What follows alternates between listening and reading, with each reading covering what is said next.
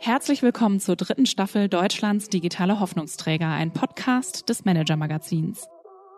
In fünf neuen Folgen blicken wir auf wichtige Aufsteiger des Digitalstandorts Deutschland, sprechen über ihren Weg an die Spitze und analysieren, was die krisengeschüttelten Zeiten für ihren Erfolg bedeuten können. Ich bin Christina Kiriasoglu, Journalistin beim Manager Magazin und berichte seit acht Jahren über Startups, Software und die Geldgeber der Branche. Ich habe Gespräche mit den Szeneköpfen mitgebracht und mit meinem Kollegen Marc Böschen, Experte für den Finanzmarkt, diskutiere ich über die Tech-Spieler. Hallo Marc. Hallo Christina. Marc, heute geht es um ein Thema, das uns alle sehr beschäftigt äh, und wohl auch mehr als uns lieb ist, nämlich um Energie. Ich habe den Gründer Mario Kohle interviewt, der Solaranlagen zur Miete vertreibt mit seinem Startup Enpal. Er ist damit jetzt in einem Sektor unterwegs, der plötzlich von den Investoren ganz massiv nachgefragt wird. Man kann ja deutlich sehen, dass die Investitionen in Fintech oder E-Commerce einbrechen, jetzt im wirtschaftlichen Umfeld. Und gleichzeitig versuchen die Risikokapitalgeber beim Thema Energie reinzukommen, auch in Startups. Da gehen die Investitionen stark nach oben. Genau, also Enpal ist schon mit mehr als einer Milliarde Euro bewertet. Mario Kohle soll da derzeit auch in Gesprächen sein mit Investoren über eine neue Finanzierungsrunde mit einer noch höheren Bewertung eben auch da das Geschäft wohl jetzt so viel Zulauf erhält. Kein Wunder, also mein Gaspreis ist um 340 Prozent gestiegen in diesem Jahr bisher. Ähm, wie sieht das denn bei dir aus, Marc? Hast du eine Solaranlage oder? Oh, ähm, das ist jetzt schlecht, äh, da hast du mich jetzt zwangsgeoutet. Nein, wir haben noch keine Solarmodule auf dem Dach. Allerdings hat immerhin einer bei uns im Haus jetzt mal vorgeschlagen, dass wir uns mal drum kümmern sollen, bei uns im Mehrfamilienhaus in Hamburg. Ein Freund von mir in Frankfurt versucht es auch gerade mit seiner Eigentümergemeinschaft. Der sagt, es ist gar nicht so einfach, da Leute zu finden, die sich auskennen äh, damit, wie diese Abläufe sind. Von daher scheint es da durchaus auch eine Knappheit an guten Anbietern zu geben. Hm. Also bei Mario Kohle sammeln sich die, die Leute auf jeden Fall, sammelt sich die Nachfrage. Er will in diesem Jahr bereits 400 Millionen Euro Umsatz schreiben. Das ist jetzt nur fünf Jahre nach der Gründung von NPAL und im Vergleich zu vielen anderen Startups bringt sein Unternehmen auch eine ganze Menge Dinge unter ein Dach. Also typischer Start-up-Fall äh, kennt man ja, ist irgendwie einfach eine Website aufbauen, über die Kunden irgendwie online bestehende Angebote bei anderen Firmen bestellen können. Also so ein Aggregator oder sowas, das äh, gab es ja in der Vergangenheit sehr viel. Bei Enpal ist es jetzt so, dass die Handwerker beschäftigt werden, also angestellt werden, ähm, die die Solaranlagen bei den Kunden dann auch anbringen. Also da ist eine viel tiefere Integration da, was eine. Mhm. Also die gehen diesen Engpass tatsächlich an. Genau. Ja? Genau, die gehen diesen Engpass äh, selber an. Da gibt's äh, eine Akademie für, da erzählt Mario Kohle später noch was zu. Du hast aber eben eine viel tiefere ja, Integration im Unternehmen, also eine viel höhere Komplexität auch als meinetwegen so eine Website, die einfach Kunden weiterleitet. Und dafür gibt's aber eben auch einen höheren Umsatz, der da eingefahren wird, ähm, weil man zum Beispiel ja nicht nur eine Kommission bekommt. Und ja, ich habe Mario Kohle jetzt erst einmal dazu befragt, wie er NPAL überhaupt aufgebaut hat und groß gemacht hat. Und lass uns mal reinhören in das Gespräch. Mario, herzlich willkommen in meinem Podcast Deutschlands digitale Hoffnungsträger. Schön, dass du hier heute dabei bist. Danke, dass ich hier sein darf, Christine. Mario, du bist ja derzeit im angesagtesten Startup-Sektor unterwegs in der Energiebranche ganz neu und da konkret mit Solaranlagen. Bei der Gründung 2017 war das Thema aber noch gar nicht so heiß und euch wollte erstmal niemand Geld geben. Wie lief denn die Investorensuche damals ab? Ähm, ja, genau. Also, dass man mir mal sagen würde, dass ich im angesagtesten Startup-Sektor unterwegs sein würde, es fühlt sich sehr, sehr strange an immer noch, ja. Ich hatte ja damals, als wir Enpal gegründet hatten, gerade meine Firma Käuferportal äh, meine, dort verkauft, ja, an ProSieben und General Atlantic. Und mir war eigentlich relativ klar, dass ich selber finanzieren will, die neue Firma. Ja, und hatte also gar nicht so richtig Investoren gesucht am Anfang. Und dann war aber relativ schnell klar, dass wir für die Ambitionen, die wir hatten, dann doch Investorengeld brauchten und mein, mein Konto da, es ist immer weiter runter tickerte. Ja, das war dann irgendwie schon komisch. Deshalb haben wir ja gesagt, dass wir auf die Investorensuche gingen. Es war eher so Theorie des gesuchten Zufalls. Sind wir dann eben auf Picos, der Fonds von, von Alexander Samba, ja, und ähm, haben dann miteinander gesprochen und relativ schnell zueinander gefunden. Du hast es gerade schon gesagt, ihr habt auch selber investiert. Wie viel Geld habt ihr denn in NPAL gesteckt, um das Ganze ans Laufen zu bekommen? Ich hatte ganz am Anfang mal 200.000 Euro investiert, zuzüglich Stammkapital, was richtig viel Geld für mich war und ist, ja. Und ähm, genau. Das geht aber dann wahrscheinlich auch schnell aus. Ja, also wir waren am Anfang natürlich moderat. Also ich habe mir in den ersten vier Jahren insgesamt nicht einen Euro Gehalt gezahlt. Ja. Und meine Mitgründer und unsere Mitarbeiter waren da auch sehr moderat. Wir haben aber war trotzdem, man hat natürlich ein Büro und so und es tickert dann schon runter, gerade wenn am Anfang keine, keine Umsätze kommen. Ja, Jörg Gerbig von Lieferando hatte mir erzählt, dass sie sich am Anfang 1500 Euro Gehalt gezahlt hatten und er irgendwann dann auch für die Kreditsuche wieder zu seinen Eltern musste. Also das sind dann so die ersten Gründerjahre. Ihr habt ja auch euer Geschäftsmodell mal verändert, recht früh. Kannst du es mal ein bisschen erläutern, inwiefern ihr euch da umentschieden habt und was für eine Art Wendepunkt das war? Ja, also wir haben unser Geschäftsmodell war ja von Anfang an, also wir waren so getrieben von dem Gedanken, dass der Klimawandel eine sehr große Bedrohung für uns Menschen darstellt. Normalerweise ist es ja so, wenn ich mich mit einem Thema näher beschäftige, dann bin ich eigentlich eher danach beruhigter. Und je mehr ich mich eigentlich mit den Folgen des Klimawandels beschäftigt habe, desto beunruhigter war ich. Und daraus ist ja NPAL als Idee entstanden, die bestehenden erneuerbaren Technologien wie Solaranlagen, Batterien, Wärmepumpen, Elektroautos eine so schnelle Skalierung zu ermöglichen und zu, um, letztendlich zu einem großen Energienetzwerk zusammenzubinden, verbinden, dass wir halt entweder auf diesem Planeten leben bleiben können. Ja, und wir hatten uns von Anfang an überlegt, was ist eine besonders skalierende, also eine Lösung, die besonders schnell geht, diese Technologien halt eben zu verbreiten. Also wie muss man die Kunden erklären, damit Kunden das toll finden, ja, und das machen wollen. Und da haben wir sehr viel Zeit investiert und wir haben anfangs, wir, unsere Grundüberzeugung war, wir wollten das online machen. Also wir wollten nicht irgendwie einen Außendienst haben und wir wollten das so digital wie möglich machen. Und wir haben dann, würde ich eher sagen, in den Monaten und Jahren immer mehr gelernt, was Kunden wollen und wie wir unser Produkt gestalten müssen. Und wir haben halt gestartet mit einer ganz einfachen, simplen Kauflösung, die wir online vermarktet haben und auch online per Videokonferenzen vertrieben haben. Und wir haben dann immer mehr gelernt, dass Kunden so eine Art No-Brainer-Lösung haben wollen. Ja, also dass die immer, dass sie was haben wollen, was eigentlich so ein tolles Produkt, so eine tolle Lösung ist, dass sie gar nicht drüber nachdenken müssen. Und die haben wir dann entwickelt. Was waren denn noch so Wendepunkte bisher, die du schaffen musstest, damit das Geschäft erfolgreich werden konnte? Ja, die erste und wichtigste Sache, da weiß ich auch noch für heute, als wir sozusagen dann die erste Anlage online tatsächlich verkauft hatten, ja, ganz klassisch. Da konnte ich das gar nicht richtig glauben, ja. Wir hatten vorher Dutzende Wege ausprobiert, wie man Solaranlagen nicht online verkauft. Und damals war halt eben noch die große Frage, ob man das halt nach einer Videokonferenz, ob da Leute eine Solaranlage von dir kaufen und ob man das ordentlich planen kann. Und das war schon so der erste wichtige Meilenstein, als es dann so ging, hieß, dass es, dass es so ging, ja. Wir verkaufen heute Tausende von Anlagen im, im Monat. Deshalb ist es irgendwie schon so ganz normal geworden. Aber damals war das ein riesiger Meilenstein.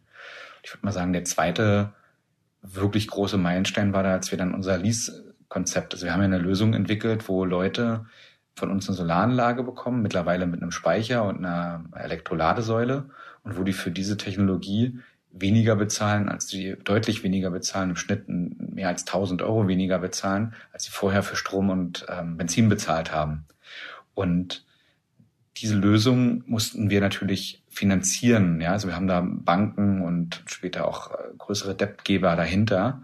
Das war unser sicherlich zweiter großer Meilenstein, als wir dann so Debtgeber dafür begeistern konnten, das zu machen. Mhm, ja. Also Kreditgeber, ja. Genau, Kreditgeber. Mhm.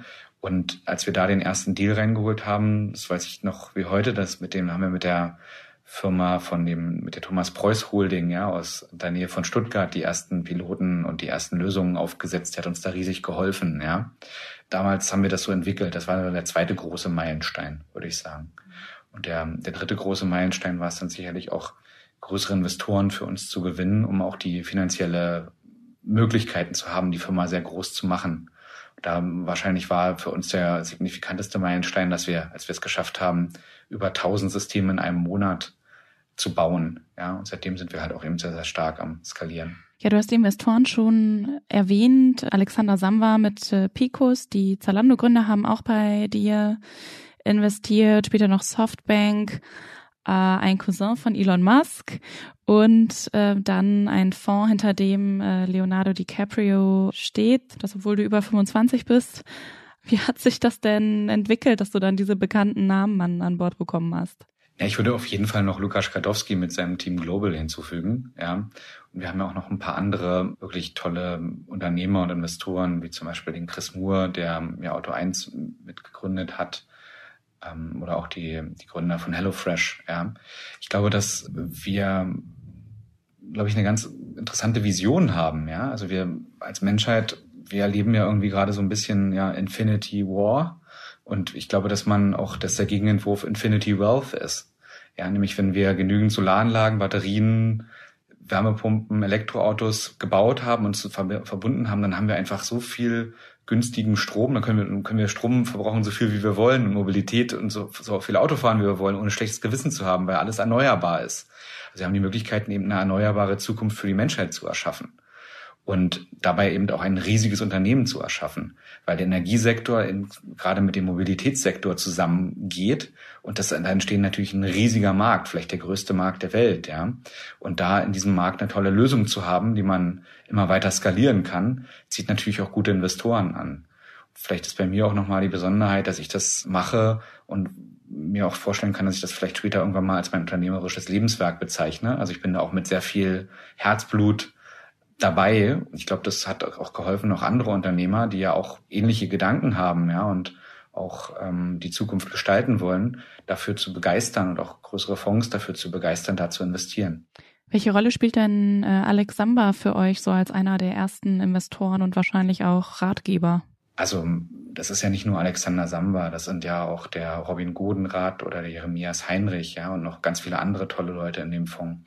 Ich würde sagen, dass die uns neben dem Lukas Kadowski, der ja schon so seit 14 Jahren so Investor, Mentor, Freund ist von mir, ja, sind die, die, die mich da, glaube ich, unternehmerisch am meisten geprägt haben. Also schon eine sehr, sehr hohe, große Rolle. Also es ist ein, Wie denn geprägt? Ne, ich glaube, zu verstehen, was eigentlich so die Konzepte sind, was eigentlich besonders wichtig ist, wenn man eine große Firma aufbauen will. Ja, das haben Alexander Samba ja auch als sehr, sehr großer Unterstützer von Zalando und anderen Firmen ja auch bewiesen, dass er da schon über Konzepte verfügt und auch ähm, mit dem man darüber sprechen kann, wie man halt Firmen sehr, sehr groß baut. Du hast ja mit Käuferportal schon mal ziemlich erfolgreich ein Unternehmen aufgebaut und für 100 Millionen Euro an Pro7 Sat1 verkauft. Wobei hat dir das geholfen jetzt beim Aufbau von NPAL auch, mal abgesehen vom Kapital? Naja, ich glaube, das Unternehmertum ist ja ein Handwerk, was man lernen kann. Und ich habe festgestellt, Learn ist, eigentlich eher Learning by Losing, ja. Also und ich habe natürlich bei Käuferportal schon wahnsinnig viele Fehler machen dürfen und an denen konnte ich dann halt eben wachsen, ja. Und insofern ist natürlich für NPA die beste Vorbereitung gewesen, schon so eine unternehmerische Grundausbildung erfahren zu haben und halt vor allem viele Fehler machen gemacht zu haben im Vorfeld. Wir haben dann bei NPA nochmal eine ganze Menge neuer Fehler gemacht, ja. Viele eben auch nicht und das hat es natürlich dann entsprechend äh, schneller gemacht, auch voranzukommen. Was war denn deine schlimmste Nacht da als Unternehmer? Wie viel Zeit hast du? ähm, Wir haben Zeit. als, als Unternehmer, naja, ich glaube, ich glaube, dass dieses, dieses Covid, was dann so kam, dass das schon sehr, sehr bedrohlich war. Das war schon, das war schon schlimm. Weil wir ja überhaupt nicht wussten, was passiert. Und wir haben ja eine Dienstleistung, die wir physisch beim Kunden erbringen. Also wir bauen ja da eine Solaranlage aufs Dach. Und in so einer Pandemie und gerade so im Januar, Februar 2020 und dann auch im März, als es dann so losging, ja auch in Deutschland, das war schon, das war schon schlimm. Ich bin ja ein großer Fan von dem, von dem Buch Antifragilität von Nicolas Taleb, der ja die Hypothese verfolgt, dass es gibt ja irgendwie so fragile Dinge, also wenn ich irgendwas runterwerfe, dann geht's kaputt, wie dieses Glas hier. Es gibt auch robuste Dinge, also wenn ich vielleicht ein Handy mit einer ordentlichen Hülle runterwerfe, dann geht's unter Stresseinfluss, bleibt es vielleicht gleich. Habe ich schon oft ausprobiert, kein Problem. Ich auch, ja. Ähm, wir Menschen können antifragil sein. Das heißt, wenn man uns Stress aussetzt oder auf eine Belastungsprobe stellt, dann können wir stärker werden, als wir ohne diesen Stress geworden wären. Ich wollte immer eine antifragile Organisation bauen und da war sozusagen Covid unsere größte Belastungsprobe. Und da hatten wir schon ordentlich Angst, dass es nicht klappen könnte, aber im Endeffekt sind wir durch diese Belastungsprobe viel, viel stärker rausgegangen, durch kontaktlosen Bau bei unseren Kunden. Wir haben dann super viele Sachen innoviert. Wir sind viel, viel besser im Controlling geworden, weil ja alle im Homeoffice waren auf einmal und wir viel weniger Kontakte hatten und wir, wir, wir also wir sind daran sehr, sehr stark gereift. Aber von der Dramatik her war das schon so wahrscheinlich das Einschneidendste, würde ich sagen. Wann triffst du denn deine besten Entscheidungen? Auch unter Druck? Ich bin generell niemand, der gerne Entscheidungen trifft. Ich mache eigentlich gerne so lange, bearbeite ein Problem eigentlich gerne so lange, bis es offensichtlich ist, was zu machen ist. Es gibt ja nach äh, Jeff Bezos zwei Arten von Entscheidungen, habe ich gelernt, Typ A und B. A ist reversibel, kannst du schnell machen, änderst du halt, wenn es nicht klappt. Und B ist halt irreversibel, kannst du nicht so einfach ändern. Also welchen Investor man an Bord holt oder ob man jetzt ein Mietprodukt einführt über ein halbes Jahr. Und ich versuche bei den Typ B-Entscheidungen halt wirklich so viele Informationen zu haben, wie es nur irgendwie geht, um die dann richtig zu treffen. Wobei dann interessanterweise die, das hört man ja häufig, die, die ich dann aus dem Bauch treffe, also fürs, für mich ist so ein Bauchgefühl so eine Art von kondensierter Lebenserfahrung, immer besser waren als die, die ich so mir scheinbar rational begründet habe. Ganz komisch. Ja, also ich habe zum Beispiel unseren CMO, der stand, der saß mit ein paar Studenten vor mir. Da saßen so zehn Studenten vor mir und, und der eine hat ganz besonders viele Fragen gestellt und hat mich total an mich selbst erinnert. Irgendwie, wie ich mal war mit 22. Und ich habe den aus diesen Studenten, mehr oder weniger aus diesem, dieser Fragerunde als unseren CMO eingestellt. Was ja eigentlich hochgradig strange ist als Entscheidung. Es war eine der besten Entscheidungen, die ich je getroffen habe. Ja. Weil der fantastisch ist, immer noch. Der ist hier der bringt unser ganzes, einer der besten Marketer in, in, in diesem Land für mich, ja. Christina, also ich habe da jetzt gerade gehört, Mario Kohle ist tief in der Gründerszene drin. Diese Kontakte da zu einer Reihe von Leuten, die da einflussreich sind, auch kapitalkräftig, scheinen ja sehr wertvoll zu sein, weil viele von diesen Leuten sich auch gegenseitig unterstützen mit Geld und mit Rat. Man ruft sich da gegenseitig an, man investiert auch. Das scheint ein wichtiger Faktor zu sein. Auf jeden Fall. Äh, Mario Kohle sagte mir etwa, dass er die Gründerin und Tech-Personalberaterin Konstanze Buchheim auch schon seit 13 Jahren kennt. Das wusste ich gar nicht. Sie ist lustigerweise kommende Woche zu Gast bei unserem Podcast. Hm ähm, eine der wenigen Frauen, die da wirklich von Anfang an in der deutschen Startup-Szene aktiv gewesen sind. Jedenfalls sieht man daran, dass es bestimmte Kreise gibt, in denen Vertrauen gewachsen ist, die sich immer wieder aufeinander beziehen. Und deswegen ist es für Außenstehende auch gar nicht so einfach, da hineinzukommen. Jetzt liegt ja aktuell ein großer Schwerpunkt der Geldgeber auf Profitabilität. Bei Mario Kohle war es jetzt ja wohl, wenn ich das richtig verstanden habe, von Anfang an so, dass er mit eigenem Geld arbeiten musste. Sorgt das dafür mehr Disziplin bei der Kapitalallokation, wenn man mit seinem eigenen Geld unterwegs ist? Ich glaube auf jeden Fall. Es gibt natürlich Geschäftsmodelle, wo man erstmal auch einiges investieren muss, aber an sich, meinetwegen bei einer reinen Software wie Celonis oder Personio, die wir ja auch schon zu Gast im, im Podcast hatten, da äh, sorgt es einfach dafür, dass die Gründer direkt darauf achten müssen, dass sie ein gutes Produkt haben, für das auch jemand bezahlen will. Ja, wenn du, wenn du kein Geld auf dem Konto hast, dann musst du halt direkt welches verdienen. Und dass es eben diese Zahlungsbereitschaft gibt. Anderes ganz gutes Beispiel ist auch die Fitness-App Freeletics. Die Gründer kommen ja auch aus München. Äh, die hatten ganz lange gar keine Investoren drin. Also die Firmen überleben dann sozusagen gar nicht. Und ich glaube schon, dass man da am Anfang eben einfach sehen kann, erfülle ich hier überhaupt einen, einen Zweck? Brauchen mich die Leute überhaupt? Mhm. Wie sieht's denn da jetzt aus bei Enpal? Verdienen die denn schon Geld? Ja, dazu habe ich Mario Kohle natürlich auch befragt. Lass uns mal weiterhören. Ja, dann schauen wir doch mal ein bisschen in die Gegenwart und Zukunft. Äh, ich habe gehört, dass du sehr viel zu tun hast im Moment. Wie sieht denn dein Alltag gerade aus?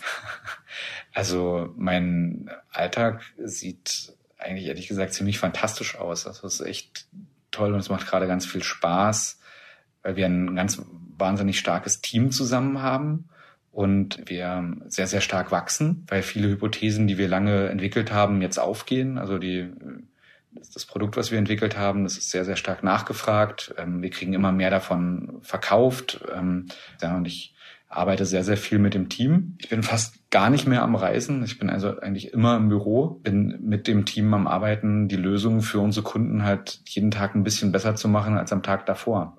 Was fairerweise bei einer Lösung, wo wir, wir haben ja letzten Monat 1800 Anlagen bei Kunden installiert und bei einer Lösung, wo jedes Dach anders ist und wo jeder, jeder Kundenwunsch auch ein bisschen anders ist wo man auch am Ende Installateure draußen hat, ja, und Wettereinflüssen ausgesetzt ist und Materialeinflüssen ausgesetzt ist, Logistik. Da ist es gar nicht so leicht, immer eine Lösung zu bauen, die immer hundertprozentig funktioniert. ja, und also auf Anhieb. Und da ist schon sehr, sehr viel Arbeit erforderlich, um das gut zu machen. Das sind wir auch sehr, sehr, also es, unsere Arbeit ist von sehr, sehr strategisch zu, wo wollen wir wirklich 2030 stehen. Ja, wir denken ja die Firma extrem langfristig, bis hin zu einem täglichen Meeting, wo wir wirklich alle unsere Zahlen durchgehen. Ja, also das ist sehr, sehr abwechslungsreich. Mhm. Ja, langfristig äh, solltet ihr auch denken, die Verträge für die Mieten sind ja auch ganz schön äh, lang natürlich. Da sollte das Unternehmen möglichst weiter bestehen. Wir sind ja gerade inmitten einer ziemlich äh, fordernden Energiekrise. Kam die für dich überraschend? Ja. Also als wir 2016 uns entschlossen haben, NPAL zu gründen, was ja dann 2017 passiert ist, da haben wir schon gedacht, okay, also unsere fossilen Brennstoffe, ja, Kohle, Gas, Öl, die sind ja endlich. Das Verbrennen dieser Stoffe setzt ja das Treibhausgas CO2 frei und das macht unser, erwärmt unseren Planeten, weshalb wir irgendwann Bedingungen vorfinden werden, die es uns schlicht und ergreifend kaum noch ermöglichen, auf diesem Planeten zu leben. Ja, deshalb war uns schon klar, dass wir umstellen müssen auf diese erneuerbaren Energietechniken. Dass aber diese Energiekrise und dass dieser wirklich gruselige und absolut grausame Krieg in der Ukraine so schnell uns ereilen wird, das war eine sehr große Überraschung für uns. Das hat uns auch wahnsinnig stark mitgenommen, auch persönlich. Mhm. Was müsste denn deiner Meinung nach politisch gerade anders laufen mit Blick auf Energie? Ich glaube, dass wir das immer noch nicht verstanden haben so richtig, was erneuerbare Energien eigentlich sind.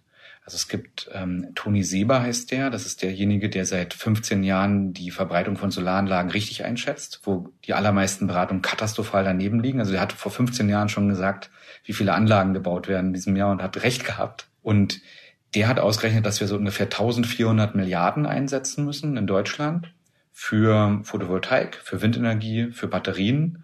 Und dann sind wir CO2-neutral, all in. Mit Strom, mit Wärme, mit Mobilität. Wenn wir das so mal über 20 Jahre machen oder 15 Jahre einsetzen, diese Investitionen tätigen, dann sind wir ja mehr oder weniger durch. Dann leben wir halt in, einem Deutschland, wo wir faktisch mehr oder weniger ganz, ganz günstigen Strom haben, der erneuerbar like forever ist. Und diese Investitionen jetzt zu tätigen, das ist, glaube ich, sehr, sehr wichtig. Und das ist ungleich viel, viel günstiger, als jetzt weiter teures Gas, Kohle und Öl zu verbrauchen. Und ich würde mir da eigentlich noch viel mehr, ja, Handlungsgeschwindigkeit und auch vielleicht mal mehr Wagnis wünschen. Und vor allem auch eben, um diese Technologien zu produzieren. Also wir müssen da sehr viel Solaranlagen, Batterien, Wärmepumpen, Elektroautos produzieren und müssen da auch jetzt ordentlich mal Fahrt aufnehmen. Das wird China nicht alles alleine schaffen. Es gibt Leute, die sagen, wir brauchen 60.000 Gigawatt Solar weltweit. China produziert gerade ungefähr mit dem Rest der Welt 300 Gigawatt. Das heißt, also wir müssen eher 3000 bis 4000 Gigawatt an Solar produzieren jedes Jahr. Und da würde ich mir wünschen, dass wir da viel, viel kühner wären als Gesellschaft. Wie wirkt sich diese Krise denn jetzt auf euer Geschäft aus? Na, wir haben schon erlebt, dass die Anfrage oder dass die Nachfrage nach Solar schon explodiert ist. Die Leute sind jetzt viel, viel offener dafür, eine Solaranlage zu haben. Ja, einerseits, weil sie einen gewissen Unabhängigkeitsgedanken haben wollen, ähm, um sich auf gewisse Szenarien auch vorzubereiten. Andererseits, weil sie auch damit verdammt viel Geld sparen können wir sehen halt vor allem eben auch, dass Leute jetzt für offen sind und verstehen, dass wenn ich einmal eine Solaranlage auf dem Dach habe, dann produziert die ja genug Strom, damit ich den im, durch den Speicher auch nachts nutzen kann als äh, ja und die produziert Strom auch genug Strom um ein Auto zu laden. Das heißt, wenn ich eine Solaranlage und ein Elektroauto habe, muss ich nicht mehr tanken fahren und dann produziert die Solaranlage den Großteil meines Stroms faktisch umsonst, weil ich habe die ja schon angeschafft. Und sozusagen das jetzt alles so zu verbinden und so, das sehen wir ja schon, dass die Menschen immer mehr so denken. Wir sehen dann einen riesen Zulauf. Hm. Du hast es eben schon erwähnt, du wirbst ja damit, dass NPAL ein No-Brainer-Angebot sein soll. Viele Leute sagen, sie hätten gern Solaranlagen, setzen es dann aber nicht um, weil ja, sie äh, nicht genau wissen, wie es gehen soll, weil es ihnen zu kompliziert ist. Und das Problem willst du lösen.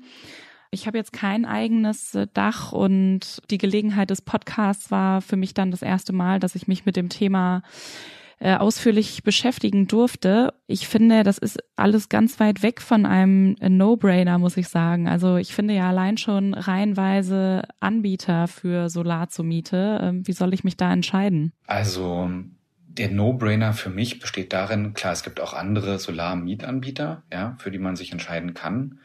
Unsere Lösung war von Anfang an, ja, ich habe ja wirklich mit Hunderten von Leuten im Vorfeld gesprochen, wie sieht die perfekte Solarlösung für euch aus? Und so die am meisten genannten Dinge waren, naja, ich müsste für diese Solaranlage möglich, also keine Anschaffungskosten haben, nichts anzahlen. Ja, das war so eine Sache, die, die toll wäre. Klingt jetzt erstmal illusorisch. Die zweite Sache war, es sollte schon auch noch weniger Geld kosten, als ich, was ich vorher für Strom ausgegeben, als was ich vorher ausgegeben habe. Also ich sollte damit sparen, sofort. Nicht erst in neun Jahren, sondern sofort. Und die dritte Sache war, ja, ich habe da irgendwie jetzt auch nicht so eine große Lust, mich darum zu bekümmern, welcher der richtige Wechselrichter ist und den jetzt auszusuchen. Und ich fühle mich dadurch paralysiert. Und das heißt also, ich will es irgendwie, dass ein Anbieter das alles für mich übernimmt.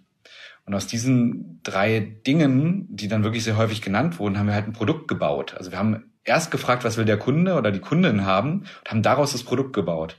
Und über diese Solarmiete ist es tatsächlich so, man muss nichts anzahlen. Man zahlt tatsächlich weniger, als man vorher gezahlt hat, in den allermeisten Fällen. Und man hat 20 Jahre ein rundum sorglos Paket, weil wenn ein Speicher kaputt geht, dann ersetzt Enpal den und repariert den kostenlos. Du hast mal gesagt, dass du dich manchmal ärgerst, wenn du, wenn du liest, dass sich Solaranlagen zur Miete nicht lohnen. Wenn man versucht, sich zu informieren, findet man eben wirklich eine ganze Menge Quellen, die vom Mieten abraten oder zumindest ne, zur äußersten Vorsicht äh, raten. Auch die Verbraucherzentrale zum Beispiel schreibt ziemlich prominent, äh, dass sich das über den Vertragszeitraum eigentlich nicht lohnt, mit höheren Kosten verbunden ist, dafür aber komfortabel in der Umsetzung sei. Äh, ist es denn ein Problem für euer Geschäft, dass man das so häufig liest? Absolut nicht, weil die Kunden das sehr, sehr schätzen. Also erstmal ist ja alles, was neu ist, wird ja erstmal zu Recht argwöhnisch be beäugt, ja, was ja auch nicht unbedingt was Schlechtes ist, man muss sich auch erstmal beweisen. Ich glaube aber, dass sich die Miete wahnsinnig bewiesen hat. Die durchschnittliche Kundenrechnung jetzt zum Beispiel, so einen Kunden, letztes Mal nachgeschaut im September, hätte ein Kunde für, für Strom und Benzin 3000 Euro im Jahr bezahlt. Das noch vor Krisenwerte sind wir jetzt wahrscheinlich eher 4.000 oder 5.000 Euro. Und für unsere Lösung All-Inclusive 2.000 Euro. Also man spart ein Tausender pro Jahr. Das ist ein Durchschnittskunde im September so gewesen, dass ich jetzt mal nachgeschaut habe. Das heißt, man spart eine ganze Menge Geld gegenüber dem Fall, dass man nicht die Miete macht. Jetzt sagen wir mal, wenn man würde die Miete direkt mit einem Kauf vergleichen. Da gibt es natürlich viele Leute, die sagen, ich zahle zweieinhalbtausend Euro Miete, ich rechne das mal 20 Jahre, dann sehe ich, oh, ich zahle ja 50.000 Euro für die Anlage. Ja, wenn ich die aber kaufen würde, die gleiche, würde ich nur 30.000 Euro zahlen. Warum zahle ich jetzt 20.000 Euro mehr? Und da gibt es halt ziemlich viele Milchmädchenrechnungen. Was wir deshalb gemacht haben, ist, wir haben mit wirklich führenden Wirtschaftswissenschaftlern, aber auch ähm, anderen Experten vom Fach ausrechnen lassen, was die tatsächlichen Kosten sind, wenn man die gegeneinander, like for like, wie man sagt, vergleichen würde. Da muss man dann natürlich eine Versicherung mit reinrechnen. Man muss mit reinrechnen, dass man die Batterie ersetzen muss, sehr höchstwahrscheinlich, also fast sicher. Man muss den Wechselrichter ersetzen. Man muss die Solaranlage ja auch mal warten. Man braucht ein Monitoring-System, um anzuschauen, dass man überhaupt feststellt, wenn die Anlage nicht läuft. Ja, man äh, zahlt Zinsen. Also bei uns sind ja die Zinsen mit drin. Wenn man einen eigenen Solarkredit aufnimmt, sind ja die Zinsen mit drin. Und da sind wir wirklich vielfach und in jeder Studie bislang da rausgekommen, dass wir genauso teuer sind wie ein Kauf mit konservativen Annahmen über 20 Jahre oder eben noch besonders viel günstiger weil wir ja gewisse Dinge, die Kunden sonst einzeln machen wollen, poolen. Wenn man selber eine Versicherung abschließt für eine Solaranlage, zahlt man Vielfaches davon, als wenn Enpal sagt, ich habe hier 10.000 Kunden und versichere mir die bitte und gib mir einen guten Preis. Also wir haben ja super viele ja, berühmte Economies of Scale, die wir dann an den Kunden weiterreichen können. Also ich würde so weit gehen, dass die Großteil dieser Studien herausgekommen ist, dass wir Like for Like über 20 Jahre deutlich günstiger sind als ein Kauf. Wenn wir jetzt mal in die Zukunft schauen, ihr habt ja große Wachstumspläne. Wie groß soll Enpal denn mal werden? Wir wollen einen großen Beitrag dazu leisten, dass wir Menschen einem Wohlstand, der wirklich für fast alle Menschen oder gerne auch für alle Menschen möglich ist, wir wollen eine Welt erschaffen oder wollen unseren Teil dazu beitragen, eine Welt zu erschaffen, in der Menschen dann einfach genügend Strom, Wärme und Mobilität haben. Und das sind ja nun mal die größten Kostentreiber oder gehört zu den größten Kostentreiber eines jeden Menschen. Und deshalb müssen wir natürlich auch schnell sein. Und wir haben absolut wahnsinnig ambitionierte Ziele. Also unser Ziel ist es ja, bis 2030 ähm, pro Jahr eine Million Systeme zu bauen. Ja, wenn wir dieses Jahr irgendwie 16.500 bauen, dann ist das natürlich eine fast Ver-60-Fachung, ja, irgendwie sowas, Ver-65-Fachung. Wir sehen ja die, den Ausbau von unserer Firma auch über Jahrzehnte. Wenn wir aber gleichzeitig sehen, dass wir heute an einem normalen Tag das Dreifache bauen, was wir im ganzen Jahr 2017 geleistet haben, dann also Faktor 1000 gewachsen sind äh, über sechs Jahre, dann sehen wir halt, dass es eben auch möglich sein muss, in den nächsten acht, neun Jahren auch um den Faktor 65 zu wachsen. Wir haben vergangenes Jahr mal Unterlagen von der Bärenberg Bank zugespielt bekommen. Da drin stand, dass ihr im Jahr 2024 2,5 Milliarden Euro Umsatz erreichen möchtet. Das bedeutet auch, ihr müsstet euch 2023 und 2024 jeweils weiter verdreifachen. Wie schafft man denn so ein Monsterwachstum? Naja, wir haben uns ja gegenüber dem letzten Jahresmonat schon mehr als vervierfacht. Man schafft das, indem wir, also das heißt, wir sind aktuell sehr gut auf Kurs, wenn nicht sogar etwas über diesem Plan, den wir abgegeben haben. Wir haben ihn sogar seit der Energiekrise nochmal erhöht. Also mit anderen Worten, wir hätten da schon größere Pläne, als auf die du beschrieben hast. Ähm, die, das, das geben wir sozusagen jetzt, wir haben ja schon gesagt, wo wir 230 stehen wollen. Ähm, aber wir sind ähm, Müssen wir uns wieder die Unterlagen besorgen. Genau, wir haben ja nächstes Jahr schon das Ziel, ähm, dann schon nah an die Milliarde ranzukommen. Das natürlich schon große Ziele sind, ja. Man hat natürlich auch, wenn man so eine großen Ziele hat, auch die Sorge, die nicht erreichen zu können. Ist ja vollkommen klar. Wir, wir denken ja auch viel nach, aber trotzdem glaube ich, dass es eine, dass eine Organisation große Ziele braucht, um auch daran zu wachsen. Ja, und in der Vergangenheit haben wir die halt immer erreicht durch wahrscheinlich auch der, der Idee, dass wir immer überlegen, wie, wie kriegen wir was gut skalierbar, ja? Also wie kriegen wir, also zum Beispiel unser Produkt ist so einfach, dass, dass man schnell Kunden erklärt. Deshalb braucht man gar keinen Außendienstvertrieb oder so. Das kann man im, per Videokonferenzen sehr gut erklären. Und da haben wir ganz tolle Leute hier, die das, die das gut können und sparen uns halt diese irrsinnigen von Millionen von Kilometern, ja. Wir haben gemerkt, es gibt nicht genügend Solarhandwerker, Solarinstallateure. Also haben wir eine eigene Akademie aufgebaut, um selber Installateure auszubilden. Und also das heißt, wir sind in vielerlei Hinsicht dann auch tatsächlich sehr kreativ geworden, um diesen diese riesigen Wachstumsambitionen tatsächlich auch abbilden zu können. Ich habe gerade vor ein paar Tagen mit Konstanze Buchheim, der Gründerin von iPotentials, mich darüber unterhalten, was für Eigenschaften Gründerinnen und Gründer brauchen, wenn sie ein Unternehmen so groß machen wollen und in welcher Phase man so welche Eigenschaften mitbringen äh, muss. Das wandelt sich ja dann auch ganz schön vom Anfang, wo man alles machen muss, bis zu später, wenn es wirklich ein großes Unternehmen ist und man eher ja dann auch viel auf die Prozesse und Strukturen so schauen sollte zumindest. Wie planst du denn da dann auch als Manager Schritt zu halten? Ja, ich glaube, man muss, glaube ich, als CEO und Unternehmer begreifen, dass man selber immer das Bottleneck für alles in einer Firma ist. Also man ist der Flaschenhals für alles. Erfolg ist ja, habe ich mal gelernt, können, mal wollen, mal dürfen. Man gibt natürlich aus seiner Organisation unabsichtlich auch manchmal schränkt man die auch ein. Deshalb ist dieses persönliche Wachstum extrem wichtig und auch zu wissen, dass man selber nicht das Bottleneck werden darf. Also bei mir ist das so, dass ich Leute habe, die ich permanent frage, was sie glauben, mein nächster Fehler sein wird. Das sind äh, Leute wie meine Eltern bis hin zu ähm, Leuten, die Selfmade-Milliardär sind und bei uns vielleicht investiert sind, ja. Also das sind ganz unterschiedliche Leute und sehr, sehr viel Feedback zu holen, ist für mich sehr wichtig. Ich lese leidenschaftlich gerne alle möglichen Bücher, wenn auch immer ich das mal ein bisschen Zeit dafür habe. Und ich versuche natürlich die ganze Zeit zu lernen und mich weiterzuentwickeln. Ich finde das auch eine der geilsten Sachen, die man so machen kann, ist so zu lernen und voranzukommen, ja. Wer trifft denn die besten Prognosen zum nächsten Fehler? Also meine Mutter ist da schon sehr gut. Mhm. Ich glaube, es ist wichtig, dass man sich unterschiedliche Perspektiven holt, ja. Und meine Mutter hat jetzt keine unternehmerische Erfahrung, ja. Ich glaube, dass es gibt schon viele Leute, die ähm, unterschiedliche Perspektiven haben. Und wenn man denen dann zuhört, das hilft schon, das ist schon gut. Ja, weil es gibt Leute, die kennen Wachstumsunternehmen, die auf der Stufe sind wie wir und wissen, was die typischerweise für Fehler machen. Es gibt aber Leute auch, die mich kennen und meine Stärken und Schwächen und dann wissen, welche Muster ich da manchmal, Persönlichkeitsmuster ich da manchmal reintappe. Das ist, glaube ich, schon wirklich der Mix. Mhm. Nicht so, dass einer, dass es eine Person gibt, die alles weiß, ja, aber es, also häufig eben auch aus überraschenden Quellen, ja, auch, auch Freunde, lange Weggefährtinnen oder lange Weggefährten. Ihr habt vor ein paar Wochen eine Pressemitteilung versendet, in der es hieß, dass NPAL nachhaltig profitabel sei. Ich habe da mal nachgefragt, da geht es um das EBITDA. Kann man jetzt drüber streiten, ob das ein gutes Maß ist, aber es ist auf jeden Fall ein sehr verbreitetes Maß.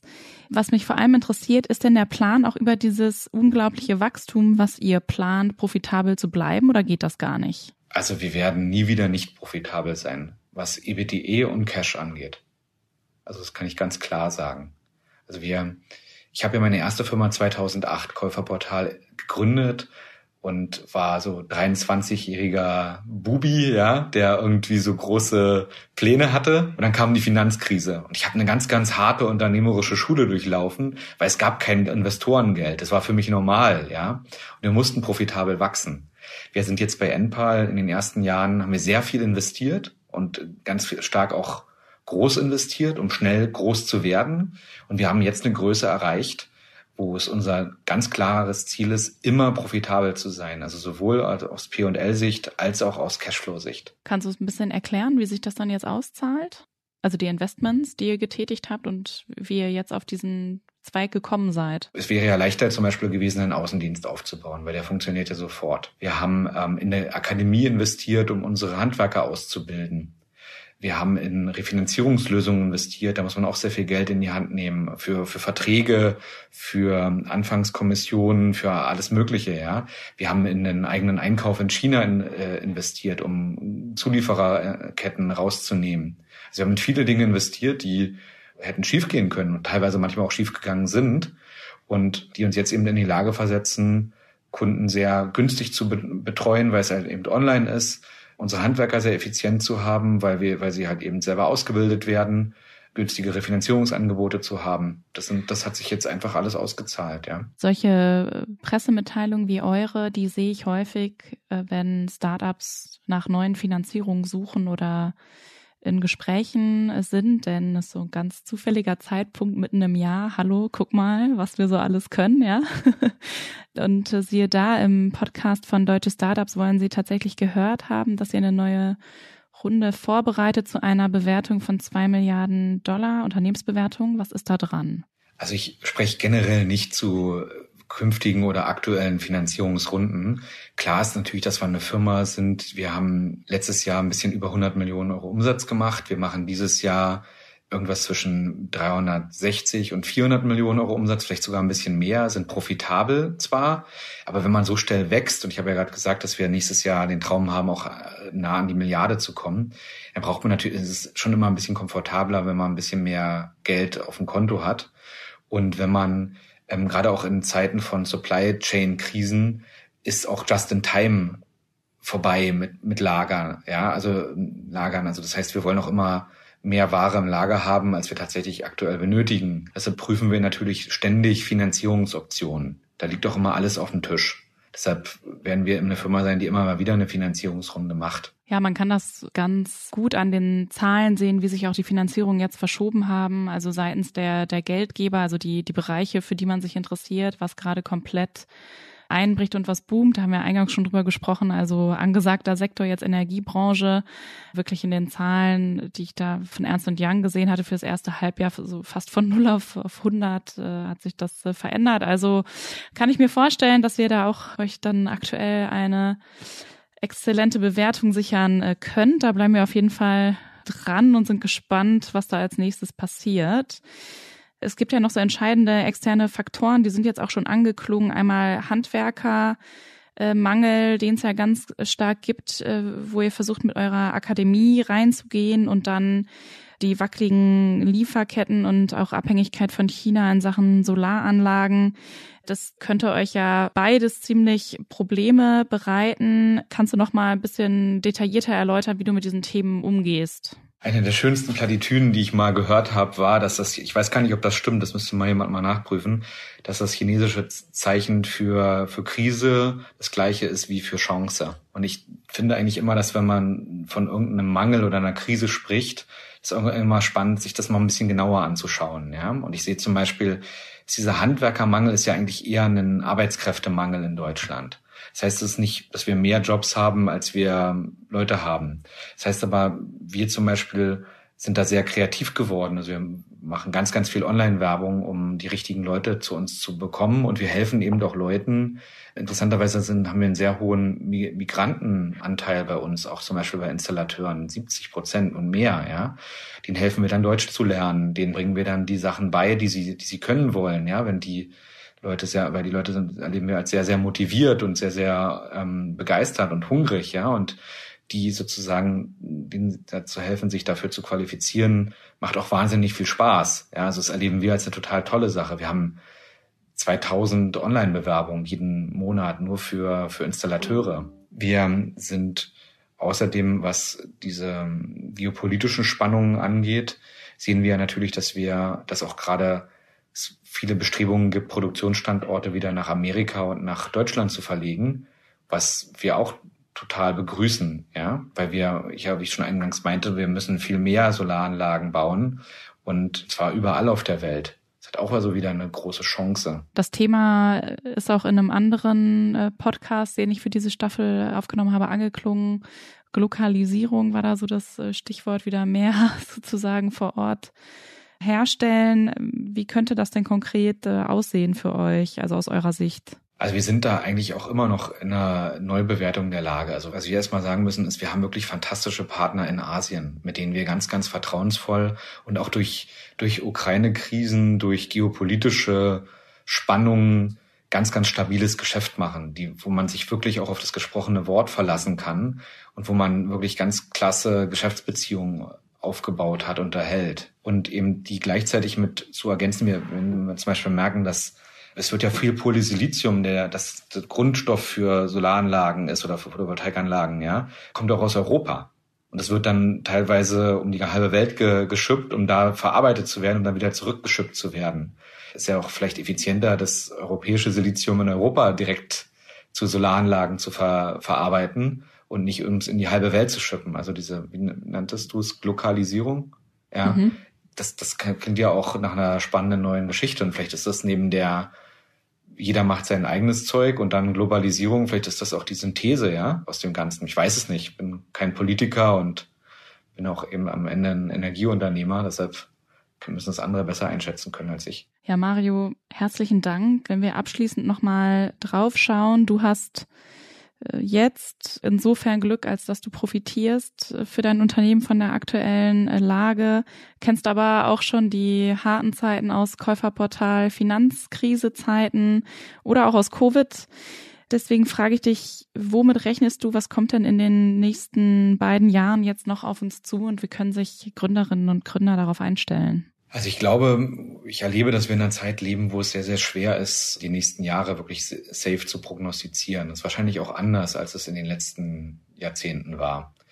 Und ich habe festgestellt, dass dieses, was ich schon vorhin meinte, dieses antifragile Mindset mir persönlich sehr, sehr hilft. Ja, also immer zu sagen, egal wie krass oder wie stark die Bewährungsprobe wird, wir kommen da stärker raus, als wir da reingehen. Und es ist eine Bewährungsprobe, an der wir wachsen können. Ich glaube, das ist ein ganz wichtiges Mindset, so wie wir das machen.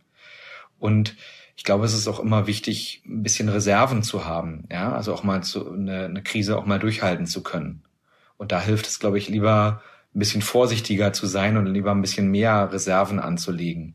Das ist, glaube ich, sehr, sehr wichtig. Also keine Just-in-Time-Lagerlogik mehr und vielleicht auch ein Kontostand, der ein bisschen konservativer ist und wo man eher ein bisschen auch auf die Ausgaben ein bisschen stärker achtet und ich glaube auch, dass Profitabilität sehr, sehr wichtig ist. Also ich habe im letzten Jahr erlebt, dass Profitabilität für viele Investoren gar nicht so wichtig war und während es jetzt sehr, sehr wichtig ist, also ich tendenziell auch eine, eine gute Sache finde. Nicht so wichtig ist freundlich gesagt. Es war schon alles äh, ganz schön wild und ja, in der Tat, äh, das verändert sich gerade sehr. Mario, vielen Dank, dass du in meinem Podcast warst und wir NPAL einmal gemeinsam durchleuchten durften. Danke, dass ich da sein durfte, Christina. Bis zum nächsten Mal. Das klingt ja schon mal gut. Nachhaltig profitabel soll NPAL sein und nie wieder Verluste machen. Stimmt das denn? Also, das sagt Vario Kohle, wobei es ja da um die EBITDA-Kennzahl geht, also das operative Ergebnis. Und natürlich bei allem Respekt glaube ich es dann, wenn ich eben die entsprechenden Jahresabschlüsse auch äh, sehe, Da muss ich sagen, das hat sich die Branche so ein bisschen selbst zuzuschreiben mit immer kreativeren Kennzahlen, die es da dann auch gab, um alle möglichen Faktoren, die rausgerechnet werden aus den Kosten. Die Diskussion haben wir ja schon geführt, äh, Marc, in der allerersten Folge von der neuen Staffel mhm. im Fall von ja, Takeaway Just Eat Lieferando in der Folge mit Jörg äh, Gerbig. Ja, ja. Äh, wenn wir jetzt mal sagen, ja, das ist tatsächlich so bei äh, Enpal, dann sieht es durchaus gut und stabil aus. Frage ich natürlich jetzt gleich für die nächste Eigentümerversammlung. Sollen wir denn jetzt eine Solaranlage mieten bei unserem Mehrfamilienhaus mit zehn Parteien oder lieber kaufen? Ist das dann billiger zu kaufen? Ja, also ich denke, der, der Vorteil, den die Verbraucherzentrale nennt, ist erstmal Bequemlichkeit. Kann man sich ja vorstellen, ja, die Versicherung, Reparatur und Einspeisung, da musst du dich dann halt nicht selber drum kümmern, wenn du das ganze Ding mietest. Was jetzt die Preise angeht, da kommt wohl niemand drum herum, da echt eine genaue Rechnung für seinen persönlichen Fall anzustellen. Da muss ich sagen, ja, man liest viel, was sagt, Mieten lohnt sich nicht. Mario Code sieht es natürlich total anders. Was, was auffällt, ähm, ist, dass er in seinen Beispielen also quasi auch immer die Benzinersparnis mit einrechnet. Also er spricht immer von Leuten, bei denen das der Fall ist, also die eigentlich auch ein Elektroauto haben. Und ich weiß gar nicht, ob das jetzt schon bei so vielen Leuten der Fall ist. Also ich denke, da muss man wirklich genau hinschauen und sich dann leider doch die Mühe machen, äh, das äh, sehr ordentlich durchzurechnen und dann eben noch abwägen, wie viel will ich eigentlich selber machen. Gut, ja, also wer jetzt äh, gerne was für die Umwelt tun will, vielleicht auch Strom sparen will, auch vielleicht ein Elektroauto hat, der ist eventuell ja froh, dass überhaupt jemand da ist, ein ausgebildeter Handwerker, der das jetzt mal auf absehbare Zeit übernimmt. Ich glaube, das ist tatsächlich ja gerade ein Engpass, ähnlich wie bei Wärmepumpen. Jetzt ein bisschen längerfristig geschaut, vielleicht auch auf die aktuelle Lage hinaus. Was glaubst du denn, wie groß kann Enpal werden? Also schaffen die schon nächstes Jahr die Umsatzmilliarde und wie ist es dann auch ein bisschen drüber hinaus? Kommunikativ macht Mario Kohle da den Julian Teike. Das ist der Gründer von WeFox, der uns in der ersten Staffel schon ein sehr interessantes Interview gab. Beide sagen, ich setze mir lieber große Ziele, die das Unternehmen antreiben, ne? eine Vision mhm. nach vorne, als klein zu denken.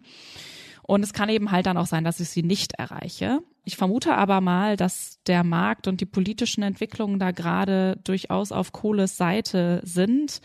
Er sieht eben ja natürlich ganz klar die Entwicklung und wie sich die Bestellungen aufbauen und, und hat ja auch groben Überblick darüber, was jetzt eben so noch reinkommt. Sie sind jetzt auch schon über dem Plan, den sie sich letztes Jahr gemacht haben. Da haben wir mal Unterlagen zugespielt bekommen von der Bärenberg Bank. Da ging es um eine Pre-IPO-Finanzierung und einen Umsatz, der erreicht werden sollte. Ne? Ähm, wie gesagt, auch im Podcast von zweieinhalb Milliarden.